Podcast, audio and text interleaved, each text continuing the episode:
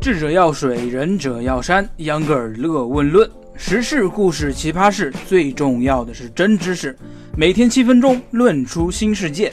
这里是秧歌尔乐问论。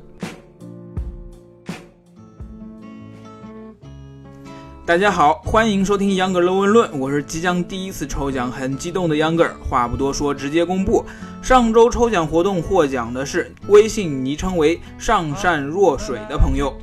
奖品是特斯拉 SUV 车模，和上个星期说的是一样的。这位朋友呢，快来秧歌儿同学公众号联系我吧。没抽到奖的朋友不要灰心，因为以后还会有这种活动的，奖品肯定是更加值得期待。好啦，咱们回到正题，今天秧歌尔还是要啃硬骨头。上次说量子相关的话题是物理学上的事儿。今天啊，咱们讲讲与未来生活有可能息息相关的，但是咱们搞不懂的一个东西，那就是区块链。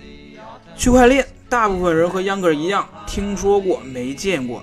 啊，本来人家就是看不见的嘛，因为它是数字化、理论化的。今天呢，秧歌就和大家一起学习一下什么是区块链。讨论区块链本身之前，秧歌先和大家一起想象几个场景。想象一下，咱们早上出门买包子啊，你走到包子铺，跟老板说我要两个肉包啊，并从钱包中掏出五块钱。正常情况下，老板会给你两个包子，但是不正常情况下，老板收下钱后装作什么都不知道啊。你问老板我的包子呢？老板说你什么时候给过我钱？明眼人都知道这是遇到无赖了，你气得不行。但是环顾四周，发现周围一个摄像头也没有，一个可以给你作证的人也没有。如果这无赖老板把钱藏起来，或是顺手花了，警察叔叔也不一定能帮上忙。这种情况在现实生活中并不多，但是是可以想象的。想象完了这个场景，咱们再想象一个。这次呢，我们学聪明了，啊，在另一个包子店买包子的时候，你用了支付宝，哎。这上面可是有交易记录的，从此再也不怕被耍赖了。这里讲到的其实就是支付宝已经脱离了当年只做一个担保中介，也就是第三方支付的本质。多年以前呢，我们使用支付宝大都是在网上网购啊，支付宝用自己的信用担起了交易的桥梁，买家把钱交给支付宝，支付宝等到买卖双方达成交易成功的共识之后，再把钱给卖家。现在的线下交易、即时交易，最重要的就是体现了它的移动支付，个人对个人、个人对商家转账或者是消费的厉害之处。这一点在第三方支付的发源地美国乃至其他发达国家都没有能够很好的实现。具体原因是啥？大家可以去《乐问论》第三十四期节目里听一听。那回过头来，没能把第三方支付发展成移动支付的外国人是怎么解决数字化交易的呢？他们也不是原地不动，他们精明的很。苹果支付、三星支付就是这么应运而生的。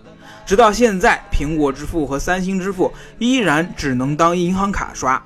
而不能做到个人转账啊！当然，人家很快也就要有了嘛。但是至少在移动支付这一领域，他们还是在追赶支付宝的。所以，外国一些对于互联网时代的交易手段依旧不发达而抱有怨恨的人们，就走上了发明网络货币的道路。比特币就是这么出来的。他们的思路很简单：既然纸币、银行卡都这么麻烦，我干脆直接创造一种网络货币，不就完了吗？只要它能够安全，那够互联网，我就开心了。秧歌认为，比特币的发明者中本聪就是这么想的。区块链技术，注意，咱们终于要讲到今天的题目了。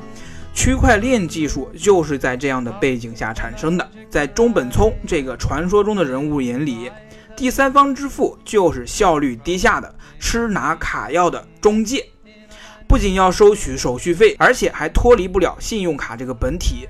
所以说，我们要去中心化，不要你这个中介了啊，不要第三方。那么问题就来了，就像刚才秧歌提出的第一个场景，我拿比特币换包子，人家赖着就说我没给钱，怎么办呢？中本聪觉得这个场景里最重要的是没有证人，并且有一个证人是不够的，不能以理服人的，必须有成千上万个证人才行。在比特币的世界里，所有的交易都是匿名的。比特币的流通不是实际的，而是概念的。如何理解呢？我们再去买一趟包子。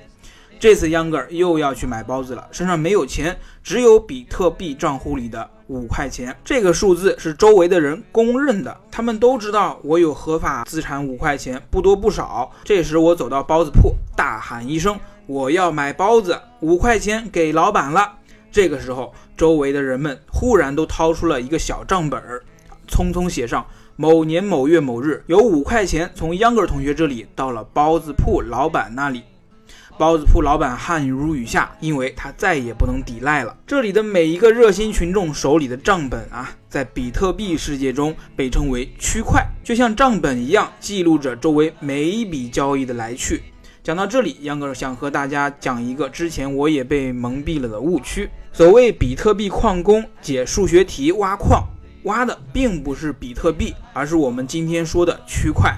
每挖出一个区块，系统为了感谢你的辛苦工作，就会给你一定的比特币作为酬劳。每过一段时间，在如今全球无数的竞争者中，率先解题成功的人就会拥有这个区块，同时获得比特币酬劳。这个新区块的诞生和刚才秧歌买包子一样，挖到区块的人也要大喊一声“我挖到矿啦”，此时周围的矿工就会聚过来，以这个区块为基础，继续往下挖矿。因为按照规则，只有这样才能挖到下一个区块。于是乎，这样的区块连着区块就被称为区块链。讲了这么多，我们终于明白了，货币流通在网络世界，其实本质就是信息的传递和记录。安全是基石，一个账本不算，无数个账本、无数个区块都记着。就算有一个、十个账本坏了。我们也不怕有人抵赖。话题一转，咱们说回中国，为什么没有发明比特币？杨哥认为是因为中国的移动支付太方便了，暂时还用不到网络货币，除非你把比特币作为一种投资产品在那儿炒一炒。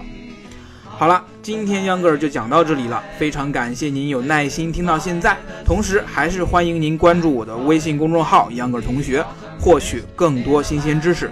最后再次感谢您的收听，我们周三见。